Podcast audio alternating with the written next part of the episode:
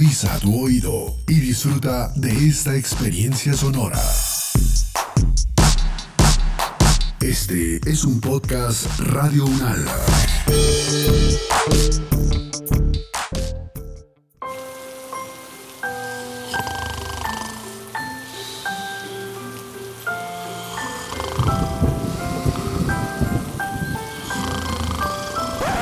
¡Ay, ay, ay, ay, abuelita, abuelita!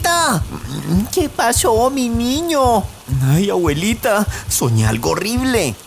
¿Qué fue, bebé? ¿Qué fue? Ay, abuelita, soñé que nadie se quería vacunar. Ay, mijito, calle esos ojos. Abuela, ¿acaso no ha visto que hay gente que dice que no se quiere vacunar? Ay, eso debe ser que no saben que las vacunas sí sirven. ¿O qué me dice del polio, la viruela, el sarampión y ese otro montón, no, no, no, no, de enfermedades que tenían antes los niños y, que hoy ya no? O bueno, que ya no tanto. O mejor dicho, ¿sabe qué? Mejor escuchemos a los que sí saben. Ay, abuela, ¿otra vez la venganza de los polinomios sin yongarismo? Sí, mijito, sin yongarismo.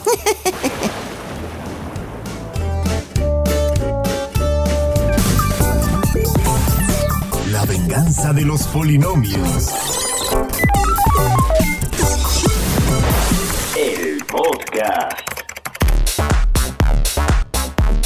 Hoy en La venganza de los polinomios, vacunas y energía nuclear, mitos y realidades. Conduce Diego Torres, el único polinomio capaz de encontrar una relación entre estos dos temas tan distintos. Estos dos temas en realidad son una excusa para hablar de un tema maravilloso que a mí me parece fascinante es por qué no confiamos en la ciencia. Vamos a hablar de dos temas que son de actualidad. Es decir, está pasando en este momento un enorme movimiento contra las vacunas y específicamente contra las vacunas contra el COVID-19, pero también un movimiento que busca la no producción de energía nuclear, a pesar de que es la energía que ha demostrado tener la menor huella de carbono. Y hoy uno de nuestros invitados es una persona que yo personalmente admiro muchísimo, el profesor Moisés Basserman. Él es un bioquímico, no solamente egresado de nuestra universidad, de la Universidad Nacional, también fue rector de la Universidad Nacional, fue director del Instituto Nacional de Salud y apoyó enormemente la Misión Internacional de Sabios 2019. Profesor Basserman, bienvenido. Muchas gracias, muchas gracias Diego y, y a todos los polinomios vengadores. si esta es la venganza de los polinomios, tal cual, profesor. La venganza de los polinomios. El podcast.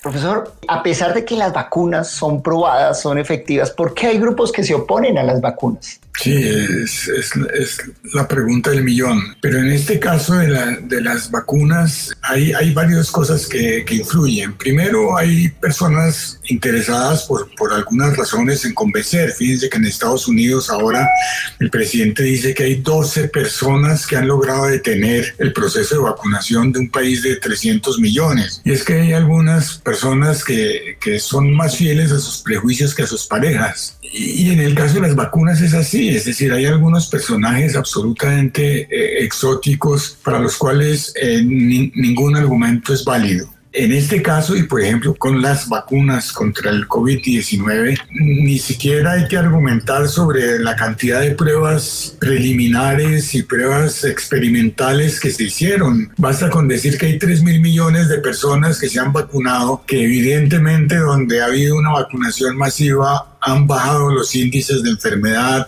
y los índices de, hospitalización y de muerte. A pesar de eso, pues hay gente que se obstina en pensar que, que puede haber algún peligro en eso. Y gente que se obstina en inventarse peligros, en peligros que son eh, casi que delirantes, ¿no? Desde, desde chips mágicos hasta, yo no sé, extraterrestres, yo no sé qué más han inventado eso. Tiene toda la razón, hay una, no solo movimientos, sino personas con nombres grandes, Robert F. Kennedy Jr., Jim Carrey, personas que de verdad logran una capacidad de mo movilizar los medios y son muy mediáticos. ¿Usted cómo ve el papel de las celebridades eh, y de personas relevantes en una sociedad? Sociedad en la desinformación, no solamente de las vacunas, sino además de la ciencia en general. Muy infortunado son celebridades y muchas veces eh, para mantenerse como celebridades necesitan hacer algo de escándalo. Creo que en el caso de Robert Kennedy Jr. lo único que lo hace célebre fuera de su familia es que es una antivacuna. Eh, él empezó con eh, eso, con la vacuna de triple viral y, con el cuento de, que podía producir autismo. Eso ya ha sido superado mil veces, pero ellos siguen, siguen en eso. Eh, es muy raro que un científico sea contundente en lo que dice. Es decir, y si le pregunta a, una persona, incluso me dices no hay ningún riesgo de vacunas, uno no puede decir eso. Pero lo que la ciencia asegura es que ese riesgo es mínimo. Y por otro lado, asegura que cualquier otra iniciativa es más riesgosa. Me da pie entonces para, la, para esta pregunta, que pues para mí es obvia porque yo soy científico, para usted puede ser obvia, pero es increíble, para muchas personas no es obvia. Y es, ¿por qué debemos confiar confiar en la ciencia, profesor Basselman? Digamos que la ciencia a la larga y, simplificando un poco es un excelente método que encontramos para equivocarnos lo menos posible. Y funciona, funciona porque reduce en mucho los, los errores. Si bien es cierto y cualquier científico dirá que casi todas las hipótesis, casi todas las teorías son temporales y van a sufrir cambios indudablemente, también aseguran que los consensos a los que se llega son consensos fuertes, son consensos sólidos, son consensos que aseguran que con la información existente hacemos el mínimo error posible. Ahora, una cosa es la discusión en ciencia, en la cual se pueden abrir múltiples opciones y, está, esa es la dinámica de la ciencia y está muy bien. Y otra cosa es cuando se asume una política pública basada en ciencia. En ese caso, es muy conveniente basarla en el consenso, en el consenso más fuerte. Le voy a poner un, un ejemplo extremo caricaturesco. Hay gente que piensa que la Tierra es plana, pero a pesar de que la discusión puede ser eh, permitida y puede hacerse en círculos intelectuales y lo que quiera, yo no le aconsejaría a la aerocivil o a ninguna compañía aérea que trabaje con mapas hechos por personas que piensan que la Tierra es plana. No, no compraría un tiquete en esa compañía.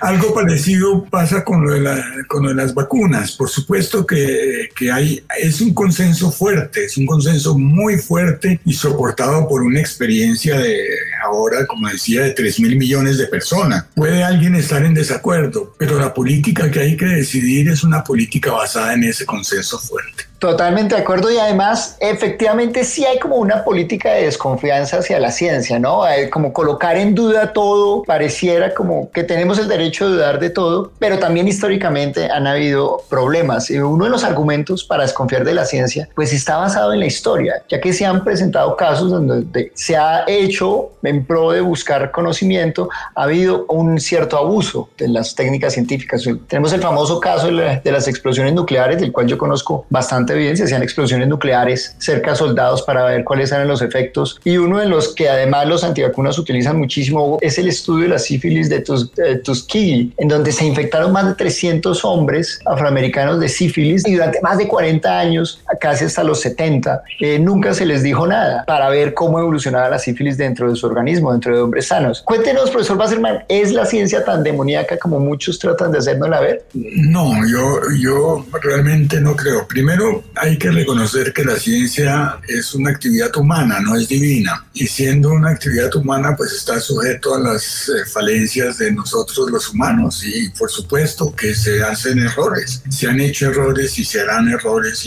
indudablemente. Pero una de las características de, la ciencia es su permanente revisión, conclusiones y mejora. Creo que podemos tener bastante confianza en que es un sistema que se autocorrige, es un sistema que se revisa, se corrige permanentemente y en ese sentido mejora, mejora también éticamente. Bueno, profesor, pues yo quisiera que usted invitara a las personas a que confíen en la ciencia y sobre todo a que se vacunen. ¿Qué le diría al público que está escuchando este podcast al respecto? Porque estamos en uno de los momentos más críticos de la etapa de vacunación a nivel mundial. Pues yo, yo les diría que no existe ningún argumento más sólido que el que las vacunas son eficientes, eh, son eficaces y evitan enfermedades. Y en el caso de, de, la COVID-19 además está probado con millones, miles de millones de personas vacunadas en el mundo. Por lo tanto, si hay algo en lo cual se puede confiar en estos días, realmente es en la bondad y en la, eficacia de, de, las vacunas contra COVID. Yo me vacuné, mi familia toda se ha vacunado ya, me siento muy contento de haberlo hecho y me ha tranquilizado enormemente el, el haberlo hecho y yo creo que es un acto de responsabilidad con uno mismo y con los demás. Profesor Basseman, gracias por asistir a este fantástico espacio de, divulgación de la venganza de los polinomios y esperamos tenerle en una próxima ocasión. Muchas gracias, profesor. Muchas gracias a ustedes. Me encanta que sigan con la tarea.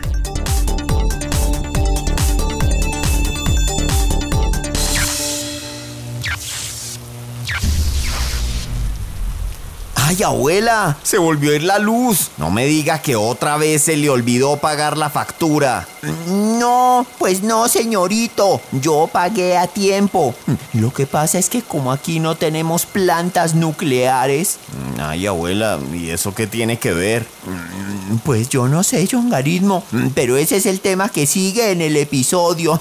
Dieguito, mijito, no lo interrumpimos más. Adelante.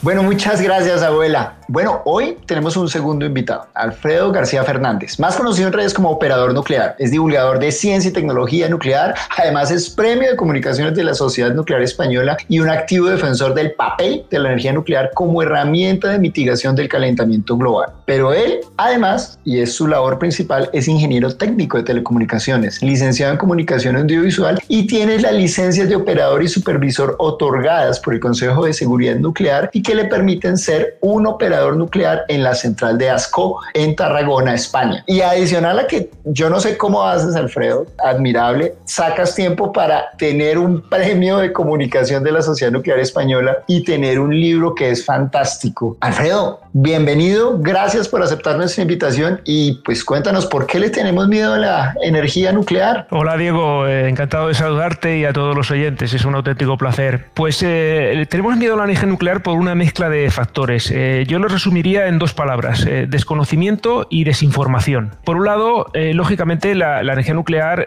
tuvo un, estreno que es muy poco deseable para promocionarse, ¿no? El lanzar dos bombas atómicas en Japón durante la Segunda Guerra Mundial, matar a cientos de miles de personas, es un mal estreno para cualquier tecnología. Sin embargo, yo pienso que la energía nuclear es una herramienta y como cualquier herramienta se puede utilizar para hacer el bien o para hacer el mal, ¿no? ¿Qué pasó? Que durante toda la Guerra Fría se habló muchísimo de la energía nuclear como una herramienta del mal, para, para construir bombas atómicas, eh, la, carrera armamentística entre Estados Unidos y la Unión Soviética, otros países se sumaron también construyendo sus propias bombas atómicas, pero al mismo tiempo, en paralelo y sin hacer tanto ruido, las centrales nucleares empezaron a producir electricidad. Electricidad baja en emisiones de gases de efecto invernadero y de una forma eh, muy segura, a pesar de que haya habido accidentes. Los accidentes no hay que descartarlos, no hay que pensar que es imposible que ocurran, pero también hay que ponerlos en su justa medida y valorarlos. La energía nuclear es eh, la energía que ha generado menos muertes por unidad de energía generada. Comparado con los combustibles fósiles hay un abismo. Los combustibles fósiles matan a más de 7 millones de personas cada año y la gente no tiene miedo de eso. Sin embargo, están muriendo, como insisto, 7 millones de personas cada año. Son 20.000 eh, personas cada día en todo el mundo. ¿no? Ha habido muchos intereses contra la energía nuclear, intereses económicos de otras energías, intereses políticos. Se ha utilizado mucho como herramienta para ganar votos y todo eso se ha aumentado gracias al poco conocimiento que tiene la población, la gente en general, eh, sobre la ciencia, especialmente sobre la ciencia que tiene que ver con la energía nuclear. Por lo tanto, creo que por eso es tan importante la divulgación. Estamos en este momento en los Juegos Olímpicos de, de, Japón. Y pues no hay un país que haya sufrido más por accidentes nucleares y por las mismas bombas que Japón. Sin embargo, Japón reafirma su estrategia de producción de energía vía energía nuclear. Pero en Europa pareciera que eso no está pasando. En Europa como que hay una dicotomía y como un enfrentamiento. Cuéntanos qué está pasando en Europa y un poco en el mundo, Alfredo. Pues sí, efectivamente Japón, eh, como dices, eh, ha sufrido eh, un accidente nuclear, tres fusiones de núcleo, dos bombas atómicas. sin embargo, Japón necesita muchísima energía y no tiene prácticamente recursos naturales. es un país que no tiene muchos minerales y no tiene petróleo, no tiene gas y necesita energía para, para seguir alimentando el país. ¿no? Bueno, ese accidente fue muy grave, el accidente de Fukushima, y sin embargo, a mucha gente le llama la atención que no muriera nadie por radiactividad. Cuando lo explico, mucha gente no se lo cree. No ha habido ni una sola muerte debido a la radiactividad del accidente. Un accidente gravísimo porque realmente ha tenido repercusiones eh, políticas, económicas, eh, sociales. mucha gente tuvo que abandonar su, su, casa y ya están volviendo. Por cierto, ya más de 100.000 personas han vuelto a la región de Fukushima. Pero por eso los accidentes hay que ponerlos en su justa medida. Hay que estudiarlos bien a fondo, como dices, para evitar que se vuelvan a repetir, para mitigar sus consecuencias. Es parte de mi trabajo y de mi responsabilidad, pero al mismo tiempo también hay que conocer realmente sus consecuencias claras. ¿no? Como digo, Japón sigue apostando por la energía nuclear, un mix de energía nuclear y energías renovables es lo que, eh, en lo que están trabajando para los próximos años. Y luego en Europa es curioso lo que dices, ¿no? Eh, efectivamente se habla mucho de cierre nuclear. Hay como una sensación de que parece que Europa está cerrando sus centrales nucleares y realmente es una falsa sensación. Eh, se hace muchísimo ruido en ese sentido. Mira, hay 32 países en el mundo con centrales nucleares. Hay 30 países más que están construyendo centrales nucleares por primera vez o van a construirlas. Es decir, estamos duplicando el número de países. Sin embargo, solo hay un país en el mundo que está cerrando efectivamente sus centrales nucleares, que es Alemania. Solo uno. Es verdad que es un país muy importante, pero estamos hablando de un solo país que tiene 70-80 millones de habitantes comparado con los 7.000 millones que hay en el mundo. ¿Qué tenemos? Pues mira, tenemos a Francia, Finlandia, Reino Unido, Eslovaquia, Bielorrusia, están construyendo centrales nucleares. Bulgaria, República Checa, Finlandia, Hungría, Rumanía y Polonia, que es uno de los mayores contaminantes, planean construir centrales nucleares. En total, 22 reactores propuestos en Europa en los próximos años. Con lo cual, el balance yo creo que es hacia más centrales nucleares en Europa, sin hablar ya de Oriente Medio, que está construyendo reactores nucleares, Emiratos Árabes cuatro reactores, uno ya en funcionamiento, eh, Arabia Saudí va a construir 16 reactores y, por supuesto, no hablemos ya de China, Rusia e India, que son los que más se están construyendo en todo el mundo. Alfredo, ¿realmente qué tan contaminante es, es la energía nuclear? Porque un gran argumento siempre es, oye, la contaminación, la contaminación, pero ¿realmente qué tan contaminante es la energía nuclear? Mira, yo siempre digo que contaminar, eh, y además lo dice el diccionario, ¿no? Eh, contaminar es alterar y perjudicar el medio ambiente y el entorno. ¿no? Desde ese punto de vista tenemos que valorar las, las cosas. Es decir, si yo digo que puedo, alguien me dice, la batería de tu teléfono móvil es contaminante, está contaminando. Hombre, yo creo que no, porque si la batería la llevo siempre conmigo, no la mezclo con nada, no la lanzo al campo, ¿no? Y cuando termina la vida útil, la llevo a un sitio donde se puede eh, realizar un tratamiento y un reciclaje, esa batería no está contaminando, es decir, la contaminación que produce es eh, mínima o prácticamente inocua, ¿no? Igual ocurre con los residuos radiactivos. Si los residuos radiactivos los tratamos con seguridad, como estamos haciendo en todas las centrales nucleares del mundo y especialmente las españolas, que son las que conozco con más detalle, ¿no? Esos eh, residuos los almacenamos en lugares que permanecen estables, que son geológicamente estables, con blindaje porque al final el residuo radiactivo, eh, mucha gente piensa que es un líquido verde fosforescente, ¿no? Como en los Simpsons, y en realidad estamos hablando de un sólido cerámico insoluble en el agua, es decir, algo parecido pues, a una taza de café, ¿no? A un sólido cerámico. Ese material, si lo contenemos en un lugar con un contenedor metálico, eh, normalmente de acero inoxidable o incluso forrado de plomo, con eh, cobre, también se utiliza para evitar la corrosión, con un blindaje de hormigón, que el hormigón es un excelente blindaje contra las radiaciones ionizantes, estamos protegiendo el medio ambiente, con lo cual no estamos contaminando. Tenemos un potencial contaminante, pero no está contaminando porque lo estamos tratando con seguridad. Lo que pasa con los accidentes nucleares es que le pasa lo mismo que los accidentes aéreos. No es que se caigan muchos aviones, pero cuando se cae uno es fatal, pero la gente no es consciente de la cantidad de gente que se moviliza en, en aviones. Lo mismo pasa con los accidentes nucleares. ¿Hay algún número estimado cuántas personas han perdido la vida en estos accidentes de reactores nucleares? Mira, ha habido eh, tres accidentes eh, nucleares en centrales nucleares comerciales, ¿vale? Que son, que son, y dos de ellos son muy conocidos, otro no tanto. El primero ocurrió en Harrisburg, Pensilvania, en la central que se llama Three Island, la isla de las tres millas, en el año 1979. Fue un accidente en el que se fundió el núcleo. No hubo ni una sola muerte debido a la radiactividad ni a ningún tipo de actividad relacionada con el accidente. Fue un accidente muy grave, pero sin prácticamente emisiones radiactivas que no afectaron a la salud de las personas. Eso está demostrado científicamente. De hecho, hubo incluso denuncias que luego no llegaron a buen puerto porque no pudieron demostrar que ninguna persona sufrió por ese accidente. Ese fue el primero. El segundo fue el de Chernóbil, año 1986, quizá el más conocido. En ese accidente ha habido muchísimas cifras. Eh, yo he oído cifras de millones de personas. ¿no? Eh, luego no han enseñado esos, eh, esas muertes por ningún lado porque no han podido demostrar de dónde han salido esas cifras. El Comité Científico para el Estudio de las Radiaciones Ionizantes de Naciones Unidas, UNSTEAR, que es el mayor comité de expertos en los efectos de las radiaciones ionizantes, hizo unas estimaciones que son realmente controvertidas, pero controvertidas científicamente en el sentido de que hay algunos científicos que piensan que es un número demasiado alto, ¿vale? Pero que estima eh, unas 4.000 muertes entre las inmediatas y las posteriores, digamos, por efectos eh, congénitos o por efectos hereditarios o por cánceres tardíos de la radiación. ¿Por qué es controvertida esa cifra? Porque considera que hay daños a dosis extremadamente bajas, cuando eso no está demostrado científicamente. Es decir, que estamos hablando de una cifra máxima, es decir, como mucho 4.000 muertes. Son muchísimas muertes, pero si lo comparamos con los 7 millones cada año que te he comentado antes, pues es una cifra muy pequeña. ¿no? Y finalmente en, Fukushima, aquí sí tenemos datos muy precisos porque se sabe la dosis que recibió la población, la que recibieron cada uno de los trabajadores, cada uno individual, porque llevaban un dosímetro cada uno de ellos. Eh, no ha habido ni una sola muerte por la reactividad en Fukushima. Eh, y eso es eh, realmente, es un dato muy espectacular porque muchísima gente piensa que hubo 20.000 muertes o 20.000 muertes fueron por el tsunami. Fue el causante de la ciencia de la, central, pero la central no causó ni una, ni una sola muerte. Y eso es importante señalarlo.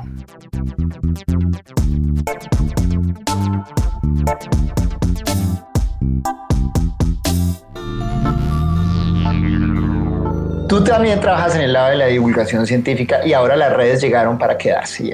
Y creo que tú eres un ejemplo de cómo usar las redes de forma positiva para llegar a un público muy amplio y sobre todo darle información técnica veraz y que la entienda. Pero también se ha utilizado para el otro lado, ¿no? ¿Qué opinas del papel de las redes en esto que estamos viviendo en el momento, que es que la gente no confía en la ciencia y la tecnología? Y lo estamos viendo no solamente con la parte nuclear, también estamos viendo el momento de que hay gente que se opone a las, a las vacunas, grupos enteros y además personas muy importantes. Mira, decía eh, Carl Sagan, y además lo, cito como una de las citas iniciales de mi libro, y leo textualmente, vivimos en una sociedad exquisitamente dependiente de la ciencia y la tecnología, en la cual prácticamente nadie sabe nada acerca de la ciencia o la tecnología. Y eso, creo yo, se soluciona con divulgación, explicando. Cada vez más gente que conoce un tema se está dedicando a explicar. Y cada vez hay más gente que se está animando a hacer eso, porque creemos que realmente es la forma de llegar a la gente. La gente cada vez consume ya menos televisión, menos eh, radio convencional y escuchan más podcasts como, como este tan fabuloso que tenéis o como eh, las redes sociales en las, que, en las que estamos. ¿no? Y realmente hay un acceso más directo a los divulgadores. Se les puede preguntar, se les puede pedir más información y que la gente luego sea capaz de comparar lo que les dicen unos y otros. Yo siempre les digo a la gente, no os creáis lo que yo os digo, no, no os creáis lo que la gente os dice sobre la energía nuclear. Esos datos que he dado yo ahora mismo, por favor, que alguien que tenga un espíritu crítico los busque, que busque un STEAR en, en, Google, que entre en la página web y lea los informes y vea quién respalda todo eso, ¿no? Y eso lo compare con otros datos que dan otras fuentes y que digan de dónde y, que intenten averiguar de dónde obtienen esos datos y cómo los obtienen, ¿no? Al final se trata de eso, de explicar y que la gente piense por sí mismo. Bueno, pues Alfredo, fascinante el tema, pero como siempre, nunca habrá suficiente tiempo. Tiempo y espacio es algo que no hemos podido modificar los físicos. Definitivamente el rechazo a la ciencia de la tecnología es tan antiguo como la ciencia y la tecnología misma. La lógica realmente reacciona de diferentes formas y en situaciones extremas esta parte de visceral como que reacciona más rápido que la lógica que es mucho mucho más lenta y además eh, con esto de las redes uno también ve frases como muy atractivas pero falsas cuando la gente dice no tengo pruebas pero tampoco dudas ¿no? sin embargo es muy bueno que todos reconozcamos que el punto en el que está la humanidad esta dependencia exquisita de la ciencia y la tecnología se ha hecho a partir del raciocinio lógico, de continuamente confrontar nuestros resultados. Hemos llegado a explorar el espacio, hemos descubierto los secretos del átomo y del núcleo atómico gracias a la ciencia y la tecnología. Entonces hay que confiar en ella porque está continuamente evaluándose. Alfredo, muchas gracias, de verdad gracias, gracias. Ha sido un auténtico placer, ¿eh? Hasta la próxima. Un abrazo para todos. Gracias, Alfredo.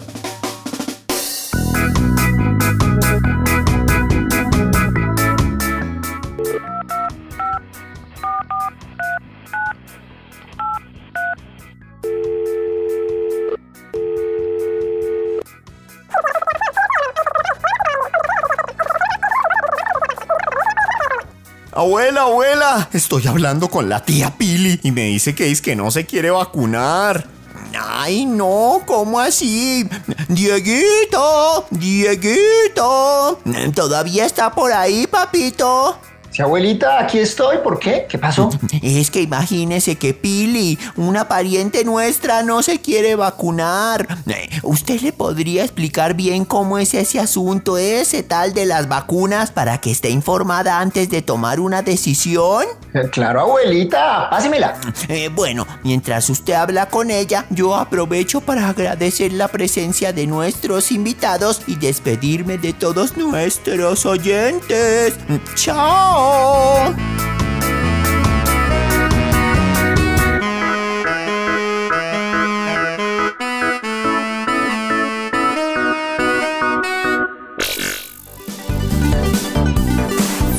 La venganza de los polinomios es una coproducción de Televisión Unal y Radio Unal, con la producción sonora de Edgar Huasca y Alejandra Vanegas, libretos de Boris de Grave y John Rodríguez, realización de Daniel Mora, producción de Daniela López y Sebastián Martínez, y con la participación especial de John Garitmo. Y de su abuelita, no lo olvide, mijito. Bueno, sí, y de mi abuelita.